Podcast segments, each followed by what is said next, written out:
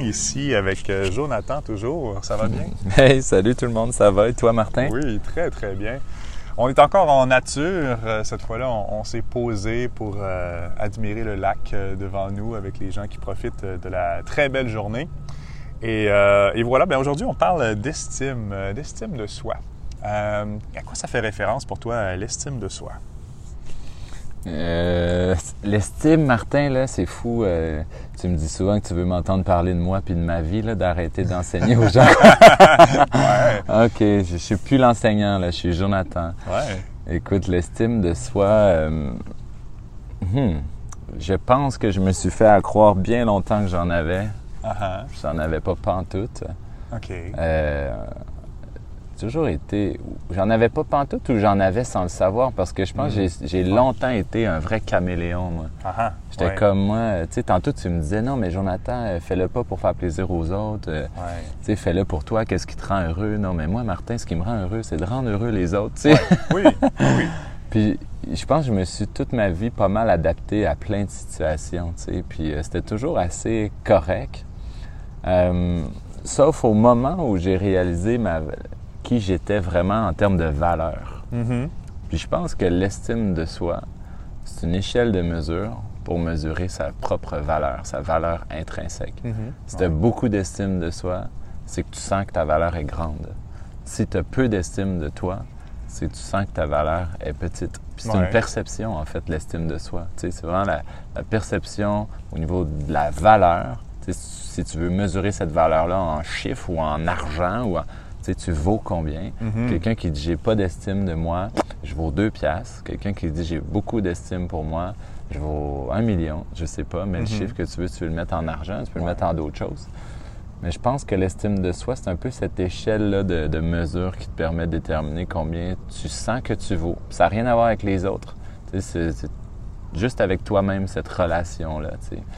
Puis honnêtement, j'aurais jusqu'à 26 ans à peu près, jamais pu te mettre un, chiffre là-dessus parce que je ne vais pas savoir combien je valais, combien était ma valeur parce que je savais même pas c'était quoi mes valeurs. Mm-hmm. Puis je, trouve qu'il y a un beau lien à faire entre les deux.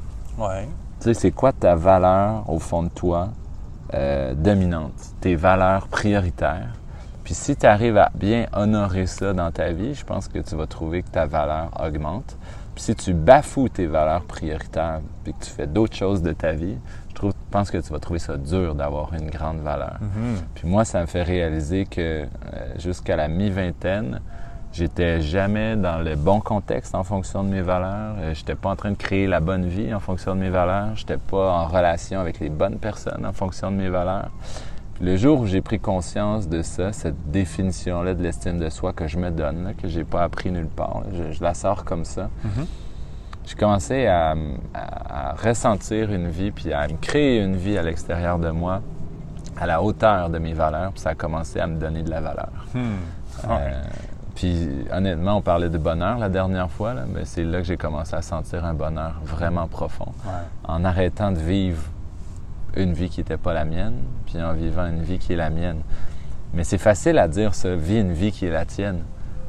Euh, c'est plus complexe de découvrir c'est quoi vraiment la vie qui est la mienne. Puis je pense qu'il faut commencer par découvrir c'est quoi nos, nos, vraies valeurs. Pas les valeurs que la société trouve belles. Tu sais, là, le bien-être est à la mode, là, mais le bien-être, c'est-tu vraiment ta valeur prioritaire? Sais? L'amour est à la mode, mais l'amour, c'est-tu vraiment ta valeur prioritaire, tu sais, ou tu l'achètes parce que là, tout le monde dit que c'est ça qui est bon? Tu sais, puis peut-être que ta valeur prioritaire, c'est l'innovation, puis que tu es un génie, tu sais, puis que l'amour, ça va peut-être arriver en deuxième. Peut-être correct aussi que ce soit comme ça, tu sais.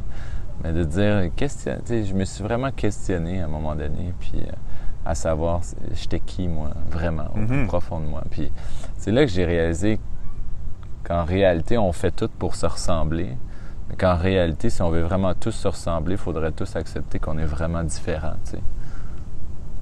Oui. Qu'est-ce que tu en penses de ça? Euh, c'est un paradoxe peut-être, mais effectivement, je pense qu'autant qu'on est euh, complètement liés, puis que tous les gens que je vois là devant moi dans le parc, euh, c'est comme des, réflexions de moi-même, puis qu'on mm. fait partie de la même, du même tout, il y a quand même une unité de chacun, puis qu'on est tous différents, ouais. Mais, Ce que je faisais beaucoup, euh, quand ma valeur était basse, selon Mhm. mes perceptions, c'est que je me comparais. Je tombais beaucoup dans la comparaison. Ouais, ouais. Tu sais, je me souviens, les, les- les premiers coachs ou les, les premiers conférenciers que j'allais voir, euh, tu sais, pour moi, c'était des, des êtres extraordinaires, tu sais, Mhm. incroyables. Puis en vieillissant, puis en évoluant dans le domaine, ben, toi, tu as eu la même expérience. T'en as fréquenté des gens, j'en ai fréquenté Oh, des oui. gens, puis on, on découvre que le- ce qu'on ce qu'on idolâtre, c'est une idée qu'on se fait de la personne. Absolument. ben oui, c'est ça. J'ai beaucoup idéalisé effectivement des conférenciers, des coachs. Puis quand je me suis rapproché d'eux, ben, j'ai vu l'envers du décor. Puis j'ai vu que ben, il y en a plusieurs qui incarnent pas complètement ce qu'ils enseignent et tout. Puis c'est pour ça que l'authenticité c'est devenu une grande, une de mes grandes valeurs parce que je veux effectivement sortir du rôle de coach. Tu sais, moi. Le danger un peu quand on devient coach, Mm. c'est que euh, ben, ton revenu commence à dépendre de ton image. Donc, il faut comme si c'est comme si tu t'imposes d'avoir l'air bien, de, de, de- de- de réussir financièrement et tout. Alors que moi, ce que je constate autour de moi, c'est qu'il y a énormément de détresse, énormément de gens qui, qui, qui, qui struggle, qui ont de la difficulté. Euh, mais qui continuent à, à esp- à- à comme se donner une image de quelqu'un qui va bien ou qui réussit parce qu'ils se disent c'est comme ça que je vais trouver des clients et tout. Ouais.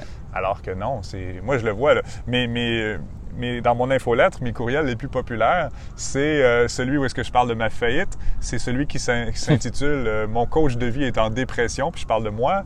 Euh, c'est ces courriels-là que les gens ont réagi le plus. C'est quand je m'ouvre, quand je suis authentique, c'est d'enlever cette barrière-là du rôle de coach. Là. Fait que, ben, n'importe quel masque, dans le fond, on, je dis rôle de coach, mais ça peut être le rôle de quoi que ce soit, le rôle de père, le rôle de, de frère, de n'importe quoi. Quand on se donne un rôle, ben automatiquement, on, on- on se coupe de quelque chose, selon moi. On, on- on- ben, pas automatiquement, mais en tout cas, c'est très facile de le faire, là, de, de, comme de, de jouer quelque chose qui n'est pas complètement nous.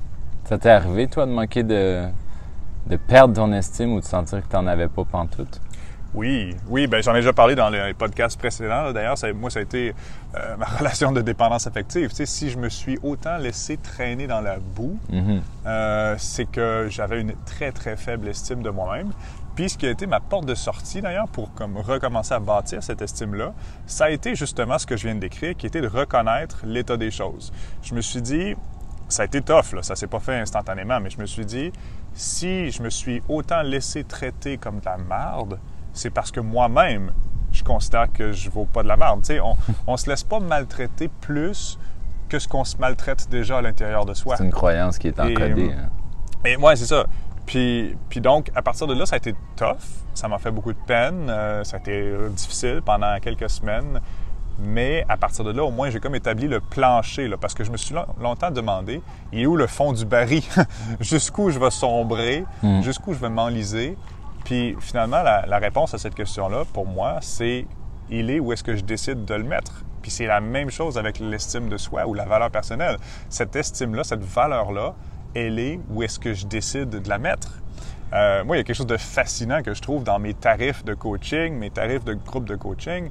Euh, je suis en train d'augmenter mes prix, puis ben, depuis les, les 3, 4, 5 dernières années, j'augmente mes prix. Puis ce qui change, c'est oui, j'ai plus d'expérience, oui, mais le facteur le plus important, le plus déterminant dans mes prix, c'est la valeur que moi, je considère que je vaux. Euh, puis oui, il y a- aussi le marché autour. Si je me disais, OK, je vais faire des coachings à cette heure à 10 000 de l'heure, ben, je vais avoir plus de misère à trouver des clients. Probablement que j'en trouverai pas. Mais euh, en même temps, il y a des coachs qui chargent ça. C'est possible de se rendre là. Mais, euh, mais c'est ça, ça part beaucoup de moi. Je le vois à quel point c'est moi-même qui fixe mon prix, ma valeur, euh, et c'est très lié avec mon estime personnelle. Qu'est-ce que je crois que je vaux? Puis c'est- purement une décision qui vient de l'intérieur. Qui, qui, oui, qui est un peu rattaché avec l'extérieur quand même. là. C'est- Comme je disais, si, si je décide d'un prix complètement farfelu puis j'ai plus de clients, ben, ça va être plus dur pour moi de croire que je vaux ça. Mais s'il y a des gens qui achètent mes services à ce prix-là, ben, ça me confirme que ah, ben, j'ai raison de m'accorder cette valeur-là. Mm. Puis c'est drôle parce que depuis le début qu'on discute aussi, il y, a, il y a quelque chose qui, qui- qui cloche en moi. C'est même de, de- juste le concept de s'attribuer une valeur. Comme si, parce que bon, dans la société dans laquelle on vit, là, si quelqu'un est en détresse en Arctique, ils vont aller euh, lancer une expédition pour le sauver qui va coûter des milliers de dollars. Puis c'est parce qu'on on met pas de prix sur la valeur d'une vie humaine. En tant que société, on a comme collectivement décidé ça. Mais, euh, mais c'est intéressant juste d'avoir une valeur sur la vie humaine, qu'il y en ait une ou qu'il n'y en ait pas. Là. Tu sais, est-ce que une vie ne devrait pas avoir de valeur? Dans le- dans- pas dans le sens que ça, ça vaut rien, Ou avoir toute la Mais- valeur, ouais. mais, mais tu sais, ouais, dans le sens que c'est- en fait, c'est juste deux concepts qui ne devraient pas être ensemble. C'est plus ça que je veux dire. La valeur, l'estime de soi, puis la vie humaine. C'est, c'est, euh, ouais, C'est que l'humain s'autodétruit lui-même. Tu sais, Ah ouais. il, il vi- il- ben, il vient au monde avec euh, une pleine valeur, puis en grandissant, c'est nous qu'on se fait à croire que notre valeur diminue. Ah, ouais. Il n'y a pas personne ouais. qui nous a mis ça dans la tête nécessairement. Ouais, ben la société qui, euh, qui inculte beaucoup ça, mais ouais. Tu sais, qui nous a mis, qui nous a dit en fait que si on faisait pas un bon coup, notre valeur diminuait, c'était nos parents, mais Ouais, on, on a vraiment acheté ça puis on a grandi avec ce- cette programmation-là. ouais. Tu sais, C'est pour ça qu'après ça, ben, on, on l'aborde le sujet de valeur avec l'être humain. Mais je suis d'accord Ouais. avec toi.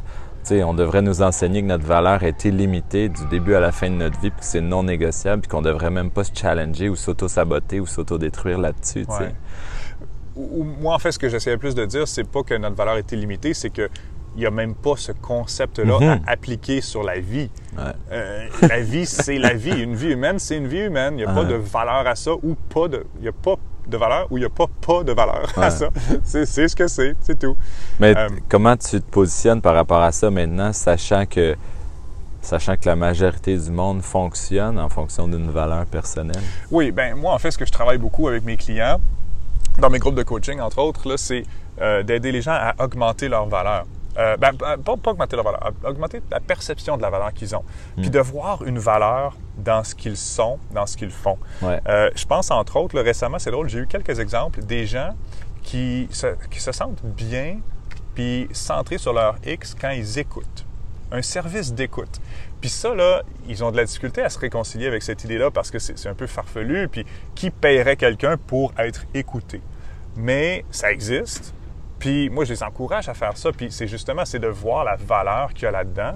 Selon moi, il y en a une énorme, énorme valeur. Tu sais, d'a- d'accorder sa présence totale, entière envers quelqu'un. Puis même l'exemple que je leur donnais à ces gens-là, c'est les, les prostituées. Moi, j'ai entendu dire qu'il y a plusieurs gens qui vont se payer des prostituées, Mhm. pas pour le sexe, mais simplement pour discuter avec quelqu'un. Ouais, je peux nous arrêter de croire. Et, et ça, c'est aberrant selon moi, mais en même temps, je crois que c'est totalement plausible. Hmm. Euh, et c'est ça que les gens ont véritablement besoin. Ils vont chercher la présence de quelqu'un, que quelqu'un leur accorde leur attention. Donc, euh, sans aller dans la prostitution, on peut aussi lancer un service d'écoute euh, ou, ou peu importe ce qu'on a envie de faire, tu sais, mais d'accorder une valeur à ça. Moi, ça, je trouve ça génial. Puis, euh, ben, j'ai des gens qui le font justement, qui annoncent leur service d'écoute. Puis, je trouve ça super beau parce que c'est- ça, il y a une valeur juste à être. Être là, être à l'écoute, être présent. Euh, fait que, ouais. Tellement. Tu sais, je réalise que j'ai souffert pendant des années à vouloir augmenter ma valeur Hmm. en essayant de trouver la prochaine affaire que je pouvais faire. Ouais. Puis je me disais, quand j'aurai ça de fait, là, je vais me sentir bien, puis ma valeur Ouais. va augmenter. Ouais, Puis là, je le faisais, c'était insuffisant. Fait que là, c'était quoi la prochaine affaire? Ma valeur va augmenter, c'est encore insuffisant. Ouais. Puis je, là, je retournais dans une conférence, puis je regardais la personne en avant, puis je me disais, elle, elle a trouvé c'était quoi sa grande valeur. Ouais. Puis j'étais comme, Puis- au fond, non, peut-être pas. Il l'a peut-être pas. J'ai justement, j'ai vu une publication Facebook là, il y a quelques jours d'un ami. euh, Puis c'était, il y avait comme les 5-6 euh, signes que le capitalisme est complètement internalisé à l'intérieur de toi. Puis ça m'a beaucoup marqué, surtout le premier, là, ça disait si tu vois ta journée en termes de productivité. Tu sais, tu mesures le succès ou l'absence de succès de ta journée en termes de productivité. Si tu été productif, c'est une journée qui a, qui a été rentable, qui a une bonne valeur. Mais c'est aberrant de penser ça. Puis je je moi-même, je le fais. Là. Tu sais, J'y pense. Hey, ça, aujourd'hui, je suis content, c'est une belle journée productive. Puis, ah non, cette journée-là, j'ai pas travaillé beaucoup. Puis, je me rends compte que c'est ça. Je vois les choses en termes de productivité. Puis c'est fou à quel point le capitalisme est internalisé. Puis ça, je m'en suis rendu compte quand je suis sorti de l'Occident. Quand on sort de l'Amérique du Nord puis de l'Europe, Ça fonctionne pas comme ça. euh, non, c'est ça. Les gens, ils vont beaucoup plus simplement vivre. Euh, ils n'ont pas cette notion-là autant de devoir produire, de devoir faire quelque chose. Euh, c'est- c'est c'est la, la Dolce Vita en Italie, c'est au Pérou, de juste être là, de partager un bon moment avec les autres, d'être. Tu sais, un peu comme tu sais, on est entouré d'arbres. Comme les arbres, leur but, c'est juste d'être là, tu sais. Euh, les humains devraient faire la même chose aussi, juste être. Hmm. Euh, ouais, de Quand- sortir de cette notion-là. Quand je tombe dans une inconscience comme toi, là, que tu viens d'expliquer, là. Ouais, ouais. pas dire que tu es tout le temps inconscient, mais là, c'est un bel exemple que tu donnais. On Ouais, tombe inconscient sous l'influence de, de la productivité. tu Ouais, sais. Là, on n'est plus conscient que ce qu'on veut, c'est juste être. Ouais. Là, on, on commence à prendre pour du cash que la vérité, c'est de produire. Puis il faut produire pour augmenter son estime. Il faut produire pour, euh, pour se sentir comment, au fond. Puis là, je me repose cette question-là pour me redevenir conscient. Je me dis, qu'est-ce que je cherche à ressentir comme état quand je suis productif? Ouais. Là, on pourrait se donner plein d'exemples. Est-ce que je cherche, à, Ben. je cherche à me sentir à la hauteur, je cherche à me sentir Ouais. assez bon, je cherche à me sentir euh, accompli, je cherche à me sentir épanoui. épanoui. Puis la, deux, la deuxième question que je me pose après, c'est non, mais tu peux pas essayer de te sentir comme ça sans passer par la production. Mhm. Quels sont tes moyens, Jonathan, de, de t'épanouir, puis de te sentir à la hauteur, puis de te sentir assez bon, sans passer par la production de quoi Ouais. que ce soit. tu sais? Ben, Puis ça fonctionne, là. ouais. Puis celui, on dit tout le temps, celui qui a le plus de stratégie, c'est l'homme le plus heureux. Parce que quand il y a une stratégie qui fonctionne pas, il peut en essayer une deuxième, puis ça Mhm. Va, un troisième, puis à un moment donné, ça va marcher. Mais je trouve que quelque chose qui illustre bien ce que tu dis là, c'est ce qu'on fait aujourd'hui. On est dans un parc. Moi, je trippe vraiment d'être avec toi. Je suis ultra heureux qu'on soit ensemble. On se promène, il fait beau. Et en même temps, on, on enregistre notre conversation, puis on, on peut la partager aux autres. Puis autant je me fais plaisir, autant ça contribue au développement de mon entreprise, autant Ouais. ça fait du bien aux autres. Autant, tu sais, c'est comme là, là, on- moi, je vois que des avantages en ce moment là. Totalement. Que, euh, Mais à une certaine époque, peut-être pour toi aussi, je me serais jamais vu faire ça ou je me serais jamais autorisé à ça. Hmm. ouais. Même peut-être que j'aurais jugé ça, puis ça m'aurait peut-être même pas intéressé. Ouais. Parce que j'aurais été conditionné à me dire, ben non, on peut pas faire ça comme ça. Ouais. Puis j'aurais pas vu comment moi, j'aurais pu être un bon coach en faisant ça de cette façon-là. C'est Ben, fou. Moi, là, c'est quelque chose qui a été très difficile à changer dans mon mindset aussi, mais c'est que de prendre, que j'avais le droit de faire de l'argent et de travailler en ayant du plaisir. Mhm. Ça, là, eh, puis je le vois avec mes clients, c'est super difficile. Les gens, ils, ils sont capables de me nommer ce qu'ils veulent faire, comme, comme l'écoute dont je parlais tantôt, mais là, quand ça devient difficile, puis ça accroche quand on pense à, OK, comment on peut vivre de ça? Et euh, pourtant, c'est exactement ça qu'il faut faire. C'est qu'est-ce que tu ferais gratuitement toute ta vie parce que ça te fait tellement plaisir? Hmm. Ben, c'est comment tu fais de l'argent avec ça. Euh, et, et- et voilà, fait que c'est ça. Ben, mais j'y arrive, justement en le vivant aujourd'hui, entre autres. Là. Euh, Ben, c'est peut-être justement ça. À force de se le faire vivre, on finit par le comprendre. oui, Tu sais que c'est pas d'autre chose. Puis l'être humain étant ce qu'il est, moi, je, euh, je pense que je vous ai déjà raconté ça. À un moment donné, je filais vraiment pas. Puis je savais qu'à ce moment-là, dans ma tête, je me disais, Jonathan, retourne donc faire une petite méditation en nature. Tu sais, Va méditer, ça va te faire du bien. ouais. Puis, puis je me répondais à moi-même, fuck off que la méditation, c'est ça qui va me faire aller mieux. Puis Ouais. je voulais pas y croire, tu sais. Ouais, ouais. J'ai comme fuck off que la petite musique douce, c'est ça qui va me faire aller mieux, Ouais. tu sais. Puis j'ai repoussé, puis j'ai été malheureux pendant deux semaines, Mm-hmm. jusqu'à temps qu'à un moment donné, j'ai un, un souffle de volonté qui a dit coucou en dedans de moi, Ouais. puis qui m'a donné le pouvoir d'aller faire ma foutue méditation. Puis aussitôt que j'ai commencé à le faire, instantanément, je me suis senti bien, puis je me suis dit, mais quel taré, tu sais, d'avoir osé arrêter de croire que ça pouvait te faire du bien, tu sais. Ouais. À cause d'un Ben, vieux conditionnement, tu sais. Ouais, Je, suis pas d'accord. Moi, je pense que peut-être que. Ben, je, com- je comprends ce que tu dis, puis je l'ai vécu aussi là, en masse. Là. Mhm. Mais peut-être que ce que tu avais besoin, justement, au début de ton deux semaines, Mhm. c'était pas de méditer. Tu avais besoin de juste savourer d'être dans, ton état de désagréable, tu sais, puis de te permettre d'être dans cet état-là pour qu'ensuite l'idée de la méditation émerge, tu sais. Euh, parce que moi, moi, je vis ça, personnellement, je l'ai vécu en mars. J'ai eu un 3-4 jours de déprime, là, tu sais, 3-4 jours sur le divan. Puis je sais tous les outils que j'ai besoin d'utiliser pour euh, me remettre sur le piton. Puis je savais qu'il fallait que, au lieu de m'isoler, que je parle aux autres, puis tout. Je, je connais tout ça, je, je coach.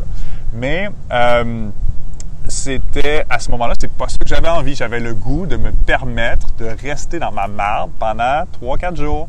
Puis je crois que c'est de m'être permis ça qui m'a permis d'émerger de ça plus rapidement.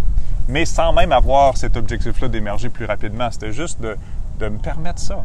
Hmm. Fait que, tu sais, peut-être, moi, moi je, je, fais juste la nuance par rapport à ce que tu dis parce que moi, justement, j'essaie de ne pas pousser à me sortir de l'état dans lequel je suis euh, de force. Tu sais, je sais que faire une méditation comme, comme toi, que faire une méditation au tout début de mon 3-4 jours, je sais que rationnellement, ça m'aurait fait du bien, mais c'est pas là que j'étais. C'est pas ça que j'avais envie de vivre à ce moment-là.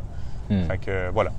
Ouais, je comprends. Euh, en fait, c'est comme si je te donnais un point de vue, tu m'en donnais un, puis la clé dans notre discussion, ce serait d'intégrer ces deux points de vue-là mm-hmm. ensemble parce que je comprends tellement ce que tu veux dire. Je suis vraiment dans un mode de vie où est-ce que je force pas les choses, où mm. est-ce que je tire pas sur la plante pour qu'elle pousse plus vite. Puis je réalise que mes actions puis mes comportements au quotidien, ma discipline, euh, ma routine joyeuse, euh, je la fais de plus vraiment naturellement. Là, mm Je m'impose pas ça. Puis je suggère pas aux gens nécessairement de s'imposer quoi que ce soit. Euh, puis comme je disais tantôt, quand il y a une émotion à vivre, c'est important de la vivre puis de pas se bloquer, de pas s'empêcher de la vivre. Mais je pense que dans la, majorité du temps où est-ce qu'on n'est pas dans le mal-être, où est-ce qu'on est dans le bien-être, mhm. Là, je pense que euh, c'est là que c'est le temps de faire la bonne préparation, comme on se fait des préparations physiques avant d'aller aux Olympiques. Ouais, ouais, Mais là, de faire la préparation mentale ou émotionnelle ou spirituelle, puis de dire là, je la vis ma discipline, je la vis ma routine avant que ça aille mal. Puis si mhm. ça va mal, effectivement, que je ne vais pas forcer les choses, que, que je ne vais pas pousser sur, sur quoi que ce soit pour que ça aille mieux.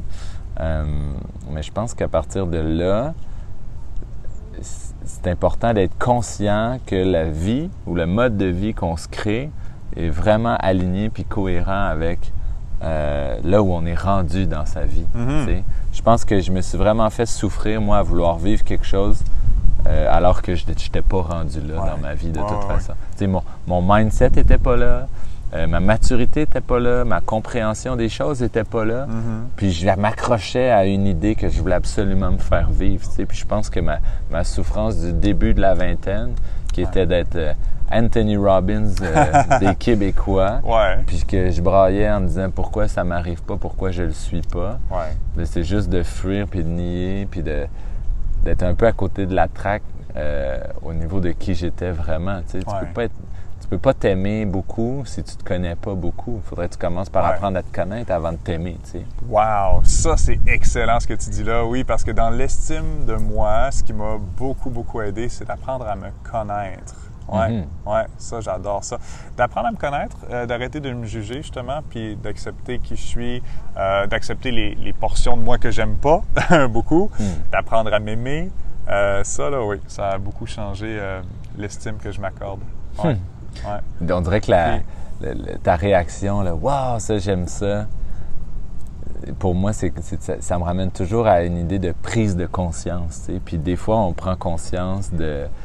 On se fait à croire qu'on était nous-mêmes, puis qu'en réalité, dans une nouvelle prise de conscience, on réalise qu'on l'était crissement pas, puis il faut encore continuer de devenir encore plus authentique.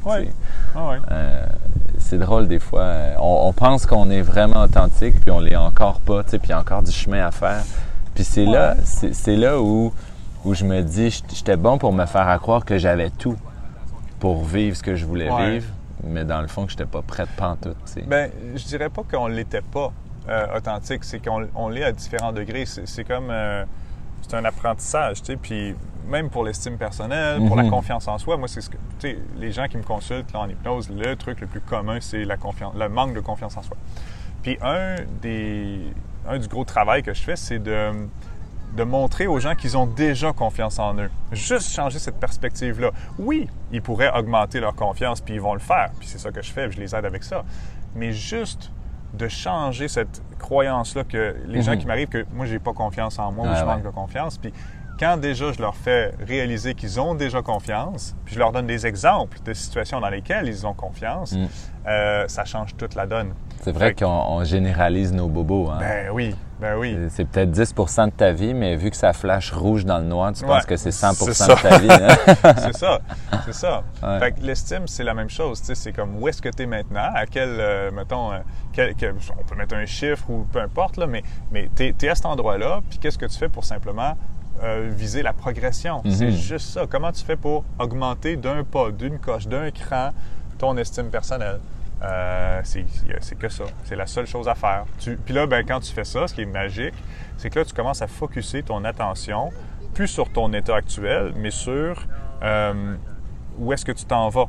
Puis là, tu commences à voir de plus en plus tous les exemples où est-ce que tu es en train d'augmenter, puis tu y crois, tu te conditionnes de plus en plus. Comme, wow, OK, je suis continuellement en train d'augmenter mon estime personnelle. Donc, c'est en train d'augmenter, puis là, tu la, tu la vois, puis tu le vois avec des exemples aussi autour de toi, dans des situations. Hey, là, tiens, je suis allé parler à cette personne-là plus facilement, je me suis, tiens, j'ai augmenté mon prix justement de mes coachings, ou ces choses-là. Puis c'est ça, c'est de continuer ce travail-là tout le temps. Est-ce que tu as un souvenir ou un moment de ta vie où est-ce que tu as senti grandir ça dans toi comme un arbre, un espèce de sentiment d'estime qui, qui grandit? Euh, ben, j'ai pas de souvenir parce que ça se fait euh, progressivement, mais moi, ce qui m'indique beaucoup ça, c'est les gens de qui, qui arrivent dans ma vie, comme toi, par exemple, de t'avoir rencontré, puis qu'on fasse ce, ce podcast-là ensemble, je fais Wow, OK, j'ai, j'ai développé la personne que je suis. C'est vrai que Jusqu'à attirer, tu sais, Jonathan comme ça.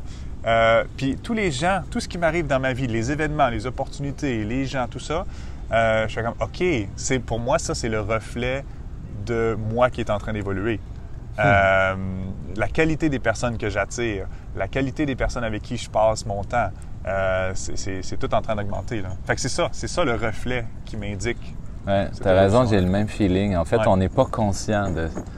On n'est pas nécessairement conscient à chaque seconde de notre vie qu'on mm. augmente en estime de soi. Non, c'est ça. Mais à certains moments, on s'arrête, on observe la qualité de notre vie, peut-être, puis on se dit Waouh, mais je suis rendu là. Ouais. Puis ça fait une espèce de oomph. Ouais. Il y a une espèce de, aussi, je dirais, de trame de fond quotidienne plus solide à l'intérieur de, soi quand on a mhm. estime de soi. Ben ben ben Moi, je l'ai même verbalisé là, il y a quelques années à des amis proches. Là, que je sentais que les, les racines à l'intérieur de moi avaient pris euh, de la grandeur, avaient pris de mm. l'expansion. Euh, surtout quand mon fils est né, tu sais. Ah, là, je suis passé comme à, une autre étape. J'ai comme fait, wow, là, j'avais jamais senti la maturité en moi, en fait, mm-hmm. euh, jusqu'à là, là. Puis là, j'étais capable de nommer puis de dire, wow, j'ai un feeling de maturité, tu sais. Mm. Cette maturité-là, on dirait qu'elle a amené encore plus de de vrai, de qui je suis, qu'est-ce que je veux, qu'est-ce que je vais transmettre à Théo, hmm. euh, qu'est-ce qui va se passer pour le futur. On dirait que ça m'a... Je trouve qu'à travers cette, maturité-là ou, ou, cette phrase-là que je dis souvent, il est temps d'avoir sérieusement du plaisir, tu sais. ouais, pas, ça quand pas un plaisir euh, n'importe quoi, mais un plaisir qui a du sens. c'est comme si là, je me suis dit, waouh, on va créer cette vie-là dans laquelle le plaisir a du sens. Puis mm-hmm. honnêtement, ça fait... Euh, l'image, j'ai donné cette image-là à ma blonde l'autre fois, c'est celle d'un montgolfière, tu sais, qui virevolte un peu partout euh, dans le ciel. Mm-hmm. Mais je disais, euh, imagine que la montgolfière, il y a un poids euh, qui descend jusqu'au sol, tu sais, puis qui permet à la montgolfière d'être, de ne pas s'en aller n'importe où, justement, mais d'être plus solide, tu sais, d'être légère, mais avec solidité. Je sais pas si les gens comprennent ce que je veux dire là, une espèce de montgolfière qui est, montgolfière qui est plus qui en, ancrée, qui a une stabilité, tu sais je pense que le sentiment d'estime, pour moi, ce serait ça. C'est-à-dire, j'ai la capacité d'aller dans, jusque dans les nuages, si je veux, hmm. mais sans perdre mon point de repère, sans perdre qui je suis, euh, vraiment bien ancré. Mm-hmm. Il y a une forme de solidité, je dirais, dans l'estime de soi. Euh, une solidité qui nous donne encore plus de possibilités. Absolument. Ben, L'image qui me vient à l'esprit, toi, tu vois, la montgolfière, moi, c'est plus quelqu'un qui serait, ben, comme, comme je suis là dans le moment, tu sais, j'ai les pieds euh, du pied au sol, directement ancré à la terre, hmm. puis connecté avec le ciel. Fait qu'il y a comme l'esprit, moi, c'est souvent ça que je fais dans mes exercices d'hypnose ou même dans mes méditations, là. Moi, je vois euh, l'humain ou la vie hmm. comme l'équilibre entre le, le, matériel, le terrestre, et le divin, euh, la connexion au ciel. Donc, euh, oui, d'avoir cet équilibre-là. donc, euh, quand tu es là, là, ben là, wow, t'as gagné. t'es rendu où est-ce que tu devrais être. C'est, ouais. Hmm. J'aimerais t'entendre aussi un, petit mot sur euh, l'estime de soi qu'on se porte par rapport aux gens qu'on idolâtre. Ouais. Ben ça là, c'est fascinant parce que moi, tu vois, je le fais beaucoup dans. Ben, je fais plutôt trop de conférences, mais mais la dernière que j'ai fait l'an dernier, la conférence, j'ai commencé, j'étais assis euh, avec les yeux à la même hauteur que la foule devant moi. Euh, ben, la foule, on était 40 personnes. Là. Mais euh, là, les 10 000, non. Non, il y avait 40, 45 personnes. Puis, euh, donc, j'ai, puis j'ai expliqué justement ce, ce concept-là. Pourquoi je faisais ça, c'est que je voulais consciemment avoir les yeux puis être à la même hauteur que les gens parce Ouais. que le problème, c'est que quand on a un conférencier devant soi, on s'imagine automatiquement qui est mieux que nous, qui a les réponses qu'on veut, qui. Puis c'est drôle parce que moi, ce qui m'a ce qui a changé ma vie, c'est quand j'ai décidé que j'étais ce gars-là sur scène. Mais c'est juste ça, c'est une décision. Il y a un jour, j'ai décidé que j'avais suffisamment de connaissances, de vécu pour me permettre d'enseigner. Mais c'est cette décision-là qui fait que, que, que je suis devenu coach puis que je suis heureux. Tout ça, c'est des décisions. Puis je veux arrêter de garder les gens prisonniers, on va dire, d'être euh, clients de ça, de consommer des conférenciers, de- de- d'aller chercher des coachs. Je veux que les gens deviennent les Hmm. conférenciers, deviennent les coachs, de, de- de sortir de cette hiérarchie-là. Puis quand tu sors de là, ben là, wow, euh, tu sais, euh, c'est ça, il n'y a plus, plus d'enjeu, il n'y a plus d'hiérarchie. C'est quoi le, le profil type du client malheureux dans le développement personnel? C'est quoi sa perception de lui par rapport au coach, par rapport au Ben, conférencier? c'est c'est de se sentir inférieur. De sentir que tu es moins élevé, moins avancé, que tu as moins compris comment la vie fonctionne, que tu sais, puis c'est... Je pense que c'est ça une partie de l'erreur, tu sais, alors que... ça fait souffrir le monde, ça, de se voir comme ça, non? C'est ça, c'est ça. Ben, ça les garde prisonniers dans ce rôle-là de, de victime, je trouve. Ou de...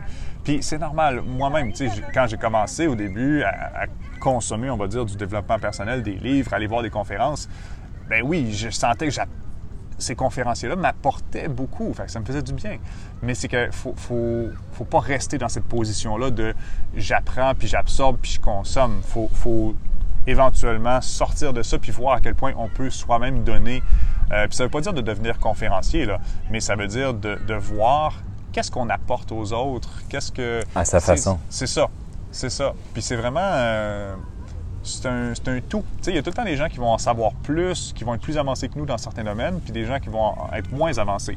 Fait que c'est de trouver sa place là-dedans, euh, de, de recevoir de ceux de qui on veut recevoir, puis de donner à ceux euh, qui pourraient en bénéficier. Hmm. Fait que c'est ça. Ouais. Tu sais, euh, moi, c'était pas dans le domaine du coaching. La personne que j'ai mis le plus longtemps de ma vie sur un piédestal, là, que je trouvais qu'il était pas. Ben, c'était qui, tu penses? Tony Robbins. Non, mais- Avant lui, même. Ah, ok, ok. Non, c'était pas dans le domaine du coaching, Ah, justement, c'était dans ma famille. tu sais, Ah oui, ok, oui. C'était mon père. Oui, oui, oui, oui. Puis euh, on pourrait en parler avec mon frère d'ailleurs, on a souvent eu, puis même on le disait à notre père, il, il- il entendrait ce Mm. Que je dis en ce moment, il dirait c'est vrai. Euh, j'ai toujours mis mon père sur un piédestal, j'ai Mm. toujours dit à tout le monde, mais lui là, lui là, Ouais. lui il a vraiment, vraiment, vraiment tout le temps raison quand il parle. c'est Ouais. tout le temps vrai. Tu peux Ouais, jamais contredire, tu sais, c'est Uh-huh. toujours. Puis lui, vraiment, j'ai toujours mis sur un piédestal. Euh, Jusqu'à temps que ça, ça a switché il y a quelques années. En fait, c'était une espèce de justement de, de prise de conscience, d'engagement à vouloir Mhm. changer son propre rôle, comme tu disais, à arrêter d'être l'enfant de quelqu'un, puis devenir justement euh, un adulte aussi, égal avec tout le monde. Euh, D'ailleurs, mon frère avait le même feeling que moi. Il a fait le, le même, la même transformation que moi par rapport à, à notre père. Mhm. Puis c'est drôle parce que comme par magie, dans plein d'autres relations que j'avais dans ma vie, le switch s'est fait aussi. Mm. Il y a plein Ouais. d'autres. Je sais pas si c'est les gens qui ont descendu de leur piédestal ou c'est moi qui ai monté sur le stage avec eux dans mes perceptions à moi. Oui, c'est sûr que ça part plus Mais- de toi, là, mais... Ouais, on était vraiment, c'est un sentiment de devenir au même niveau. Ce que ça fait, c'est que tu arrêtes d'aimer la personne pour ce qu'elle représente à tes Voilà. yeux, mais tu Voilà. commences à l'aimer vraiment pour ce qu'elle est, tu sais. Puis Ouais. finalement, là, mon père, là, c'est pas vrai qu'il a tout le temps raison. Ouais. Non, il, il dit plein d'affaires qui n'ont pas d'allure finalement, tu sais. Puis il s'emporte lui aussi pour des fois, pour des moments où ça n'a pas d'allure qu'il s'emporte, tu sais. Mais on dirait qu'avant, je le justifiais tellement j'aimais ça. Tu sais, je disais, il a, il a vraiment le droit de s'emporter à ce moment-là parce qu'il a raison, tu sais. Euh, puis tu vois, on parle d'Anthony Robbins, il, il est super cool ce gars-là aussi, Mm. mais il est plus sur le piédestal lui Ouais. non plus, tu sais. Puis y a-tu ouais. vraiment quelqu'un qui est sur un piédestal à mes yeux, à moi aujourd'hui, Moi, j'aurais le goût de dire non. Il n'y a personne que j'idolâtre aujourd'hui. Toi, puis je voulais savoir si tu étais tout seul à penser de même. t'sais. Ah non, non, je suis, je suis entièrement d'accord. Est-ce que Moi, tu mets pareil. encore des gens sur un Ce qui arrive, ben, je l'ai vécu récemment. Il y, a il y a un gars que j'ai rencontré, euh, ben, en fait, c'est pas un secret, là, c'est Alexandre Nadeau. Là. Je me suis même fait un T-shirt I love Alexandre Nadeau. Puis, pendant euh, deux, trois ans, j'étais comme, waouh, ce gars-là, c'est incroyable. Puis, je sens que on fait ça naturellement Mhm. quand euh, on voit chez l'autre quelque chose qu'on n'a pas encore reconnu chez soi. Puis, Ah, c'est pour ça que ça te parlait fort tantôt quand je t'ai dit. euh, Je me souviens plus ce que je t'ai dit, mais ça te parlait sur la reconnaissance. Ouais. Oui, oui, c'est ça. Quoi, j'ai Mais, euh, Ouais. j'ai- parle puis je vais y bon. repenser. Mais c'est ça, puis euh, effectivement, c'est que là, plus ça va, plus j'ai incorporé des choses que j'admirais de l'autre, Ouais. puis je les ai incorporées, puis je les vis à l'intérieur de moi maintenant. Ben là, c'est cette- ce piédestal sur, qui, sur lequel j'ai mis l'autre s'est dégonflé, Mhm. puis j'ai pu moi-même augmenter euh, ma perception de moi-même, mon, mon- mon estime personnelle. Justement, je me, je me perçois comme euh, quelqu'un qui est de son calibre, tu sais, alors que c'était pas ça il y a trois ans. Mais, euh, mais c'est ça, c'est ça le jeu. Je pense qu'on s'entoure de gens qui ont des qualités qu'on admire. Plus on les acquiert, ben, plus on, on- on s'élève soi-même. Et ces personnes-là, ben, peut-être reprennent un peu plus une, une position de normalité autour de nous. Là. Fait que euh, voilà, moi c'est beaucoup comme ça que je C'est fonctionne. comme si à partir du moment où tu avais commencé à reconnaître ces qualités-là chez toi, Ouais. tu n'avais plus besoin de gonfler l'autre. Ben c'est ça, c'est ça. Hmm. Fait que euh, voilà. Hmm, wow, c'est C'est fort ça. C'est fou C'est- parce que, tu sais, ouais, on, ouais. on- on parlait au début du podcast qu'on ne peut pas s'aimer beaucoup si on se connaît pas beaucoup. Mais il faudrait peut-être aussi ensuite, on se connaît, mais à un moment donné, il faudrait apprendre à se reconnaître beaucoup aussi Mm. si on veut s'aimer Mm. beaucoup. Wow. Moi, je l'enseigne souvent comme ça, j'appelle ça l'escalier du soi. Mhm. Puis je dis la première marche, c'est la connaissance de soi. Mhm. La deuxième marche, le respect de soi. Ouais. La troisième marche, la reconnaissance de soi. La quatrième marche, ça pourrait être l'amour de soi. Hmm. Mais tu peux pas t'aimer vraiment si tu te reconnais pas, si tu te respectes pas, puis si tu te connais pas non plus. Tu sais, il y y, a comme une espèce à un moment donné de. Euh, c'est ça, d'étapes. Ouais. Il y a des étapes avant d'arriver à l'ultime. Puis je pense que moi, de vouloir arriver à l'ultime sans faire les étapes, c'est ça qui me faisait le plus souffrir. Hmm. Ouais. Mais quand j'ai Ouais. reconnu qu'il y avait peut-être une étape avant, ben, j'ai commencé à m'épanouir dans cette étape-là, plutôt que de vouloir à tout prix être sur la dernière marche tout de suite. Là, j'ai commencé à avoir vraiment du fun dans la connaissance de soi, Mhm. puis ensuite avoir vraiment du fun dans le respect de soi. Puis je, je vais, je vais avouer que tout récemment, j'ai refait cet escalier du soi pour moi-même. Ouais. Puis, tu sais, l'amour de soi, c'est vraiment l'ultime. là. Euh, ça me fait rire, moi, le monde qui, dit, qui apprennent en- dans un séminaire à s'aimer, puis qui disent à la fin du séminaire « Je m'aime! » Tu sais, puis qu'ils le ressentent vraiment. Ouais. Écoute, peut-être que c'est comme un, un teaser au cinéma. là. Peut-être qu'il y a eu une fenêtre d'amour pour toi qui a duré deux minutes, mais c'est pas vrai que tu t'aimes de toute la journée à temps plein, euh, tant que ça. Tu sais, je pense a- il y a vraiment une démarche profonde à installer avant d'arriver à un amour profond qui dure. Puis je sens, moi, dans ma vie, que récemment, j'ai mis en place beaucoup plus de respect de moi que je faisais pas avant. Je me respectais pas assez. J'allais encore en mode découverte de soi, connaissance de soi, essayer des affaires pas rapport en me disant, Ah, je vais me découvrir. Puis finalement, je me manquais de respect.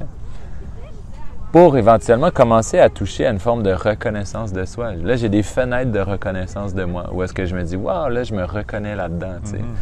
Mais l'amour de soi profond, là, je suis pas, ça fait dix ans que je chemine euh, vraiment intensément, à, à tous les jours.